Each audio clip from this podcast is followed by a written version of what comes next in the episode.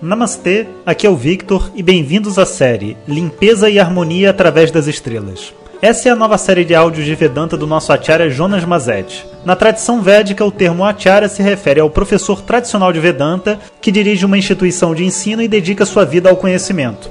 Jonas Mazet é formado pelo curso de três anos do Swami Dayananda na Índia e hoje dirige seu próprio Instituto de Vedanta no Brasil. O seu propósito com esses áudios é permitir que as pessoas possam saborear o néctar do conhecimento e, quem sabe, despertar para uma nova liberdade. Hoje o tema é a história de Kalia, Ashlesha. Om Shri Guru Om Bom dia pessoal, vocês devem estar ouvindo ao fundo aqui o barulho das cigarras, porque eu estou gravando esse áudio já do camp de carnaval que eu estou fazendo aqui com os meus alunos. Hoje a gente vai terminar a Shlesha. Então, tem uma história bacana né, de uma naga chamada Kalia. Kalia, ela era uma serpente muito poderosa, ela tinha muito medo de Garuda, né, e ela fez toda a casa dela num local que Garuda tinha sido amaldiçoado, ele não poderia entrar. Mas esse local ficava na floresta de Vrindavan, onde Krishna morava. E Kaliá, assim, ele tinha tanto poder de abraçar, de apertar, de segurar, que é dito que ele conseguia fazer a água ficar sólida. Então ele morava no fundo de uma de um poço, né, gigante, tipo um lago, e lá ele montou uma casa solidificando a própria água. E ele tinha muitas esposas, ele tinha toda uma família lá acontecendo e vivia feliz. Mas ele era, sabe, a presença dele era tão intoxicante que foi poluindo o lago e matando os animais que bebiam daquela água. Ele tinha muito veneno. E então Krishna né, resolveu que ele tinha que botar um fim a isso. Então ele foi lá para lidar com essa serpente. Então tem uma tipo uma batalha feroz entre Kaliá e, e Krishna. E diz que Krishna então estava sendo assim abraçado por Kaliá de uma maneira assim é, muito forte sabe? Kaliá não tinha como sair, é, ou melhor, Krishna não tinha como sair, não tinha como se soltar, mas que então lá pelas tantas Krishna ele ele tem essa coisa, né? Dele estar tá sempre tortinho assim, sempre se adaptando às situações e ele então dá um jeito de sair daquele abraço de Kaliá e começa a dançar. Né, e, e as cabeças de Kaliá então vão atacando Krishna e ele vai se esquivando e vai dançando e ele no ritmo da dança ele vai é dito que ele vai destruindo então uma por uma das cabeças de Kaliá. E ele vai indo assim, até que quando chega no final, as esposas de Kaliá vêm e falam, pelo amor de Deus, Krishna, não mate Kaliá. Né, ele, enfim, ele só está seguindo o Dharma dele, ele só estava aqui, ele é assim, ele é intoxicante. Ele não está fazendo de propósito. Né? E Krishna então fala, tudo bem. Ele, ele revive Kaliá e fala, olha, é, você pode voltar, mas a partir de agora você não deve mais ter medo de Garuda. E a partir de agora também você deve ter uma outra atitude dentro da sua vida, né?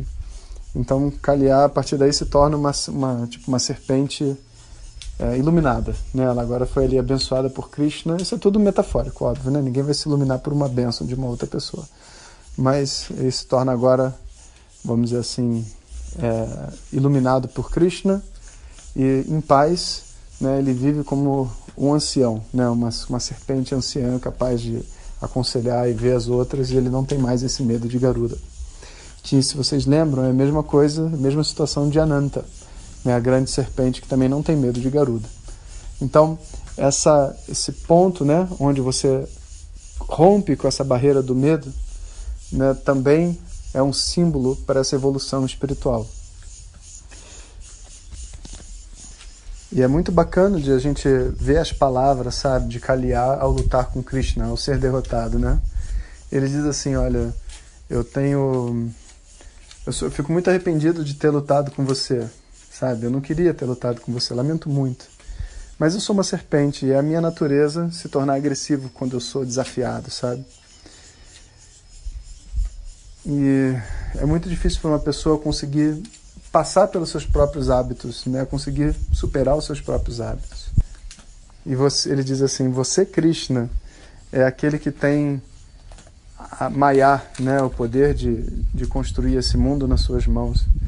E você criou os hábitos dentro de mim. Então você é o único capaz de me fazer ultrapassar esses hábitos. Então, seja lá o que você quiser fazer, me punir ou é, me perdoar, eu sei que vai ser para o meu bem. E assim, Kaliar né, segue o caminho dele depois de ter dito essas palavras. E aqui vale uma reflexão, sabe? Que tudo que causa o nosso mal, né? Tudo que causa o mal para as outras pessoas, o nosso mal que a gente guarda internamente, está sempre na forma da ignorância. Por mais que sejam hábitos difíceis e coisas muito difíceis que aconteçam com a gente ou que a gente faça outras pessoas passarem, isso tudo surge da gente dentro de uma força que é essa força da ignorância. O que, vê só, não tira a nossa responsabilidade, sabe? Porque o livre-arbítrio existe aí para isso, para a gente não cair dentro dos nossos antigos hábitos, para a gente ter a força de fazer diferente. Então a gente não, não tira a nossa responsabilidade, mas explica, sabe? Como que as pessoas são do jeito que são. Uma das grandes dores que a gente tem ao olhar para a humanidade é você falar, cara, mas por que, que as pessoas são assim? Por que, que as pessoas fazem desse jeito? Por que, que não fazem diferente? E a pessoa ainda fala assim: eu não sou assim, sabe? Eu não, não tenho esse problema.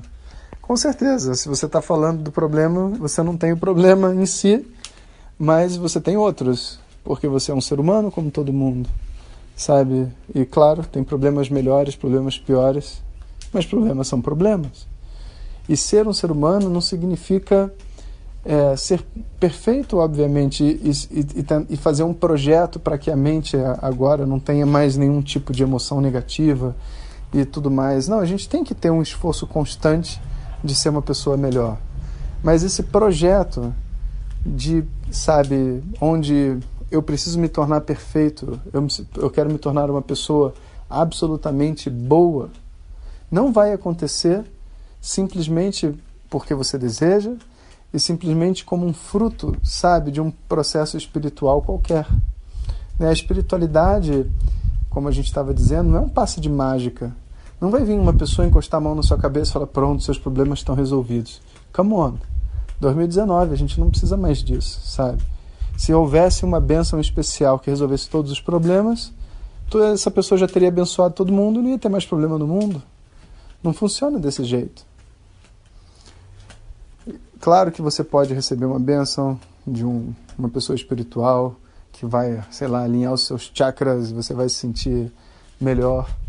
É claro que você pode viajar para lugares incríveis, é claro que você pode fazer um monte de tipos de meditações e práticas e exercícios e ter um monte de sensações bacanas dentro de você. Mas nenhuma dessas coisas pode fazer você se tornar uma pessoa perfeita. Por quê? Porque você já é perfeito. então, você está tentando transformar, na verdade, o seu corpo e a sua mente, que são imperfeitos, imperfeitos. Isso não vai acontecer. A única forma de você realmente alcançar esse equilíbrio, essa paz interna, é descobrindo o que, que você é, o que está além desse corpo e dessa mente que você pensa que você é, o que, que você é de verdade. E esse processo espiritual, que é chamado de autoconhecimento, é a coisa mais difícil e mais rara de se passar. Inclusive, esse é o propósito do estudo de Vedanta.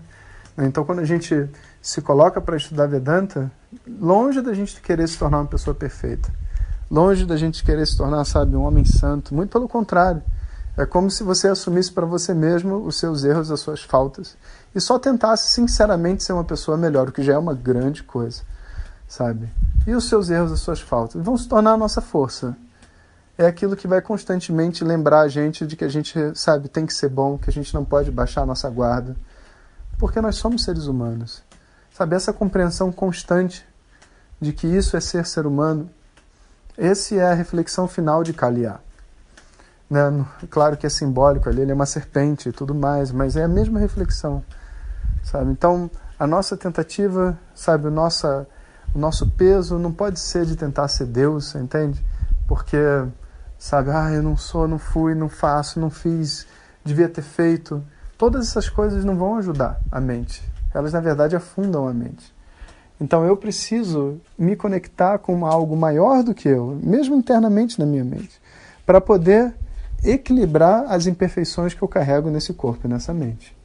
Então quando Kaliya fala Krishna, você criou meu corpo, a minha mente, a ordem, as coisas do jeito que são, né? Você passa a olhar objetivamente para o mundo. Então, a fome, as doenças, a ignorância, foi tudo criado por Deus. Você não vai pensar assim, não, Deus criou o mundo e a ignorância entrou dentro. Não, Deus criou tudo. E se a criação é desse jeito que é, com todas essas coisas, existe um propósito. E talvez né, eu esteja sendo, entre aspas, julgador demais, sem olhar para mim mesmo. Talvez vendo os próprios defeitos que eu tenho, eu tenho uma visão assim muito mais aconchegante para esse mundo, sabe, muito mais equilibrada. E é isso que a gente deseja para nós dentro desse caminho espiritual, sabe? Longe de querer ser uma pessoa perfeita, longe de querer ser uma pessoa normal. Nós somos anormais, todos nós somos, né? Então, tinha uma frase famosa do professor Hermógenes, falava alguma coisa assim: graças a Deus que eu não sou normal, sabe? Porque ninguém é normal. Esse, esse conceito dentro da nossa mente, ele é a verdadeira prisão. Né? Então, que a gente, com as bênçãos aí de Ashlesha, a gente consiga passar por todas essas dificuldades e encontrar o nosso caminho espiritual, que é o propósito dessa estrela. Então, amanhã a gente começa uma nova estrela chama Magha. Om Shanti Shanti Shanti Hari Om Shri Guru Pyo Namaha Hari Om Compartilhe com seus melhores amigos. E se você quiser receber nossas mensagens diretamente no seu WhatsApp, clique agora no link que vem junto com o áudio. Para outras informações, www.vedanta.com.br. Até o próximo áudio. Om Tat Sat.